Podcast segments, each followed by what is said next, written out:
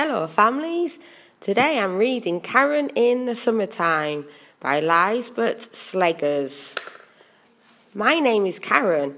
I don't need my coat and boots. It's summertime. It's time to put on sun cream and go out into the garden.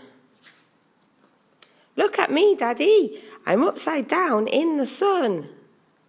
Daddy asked me to help him pick red cherries from the tree. Daddy lifts me up.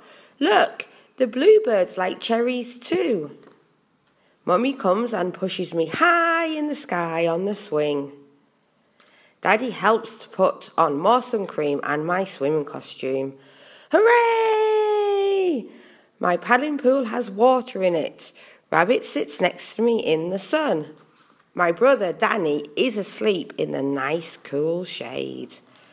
After the paddling pool, Mummy reads a story to Rabbit and me. We eat our lunch. The vegetables come from Grandad's garden.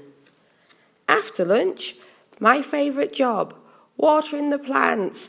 I love the summer. Thank you, and I hope you enjoyed.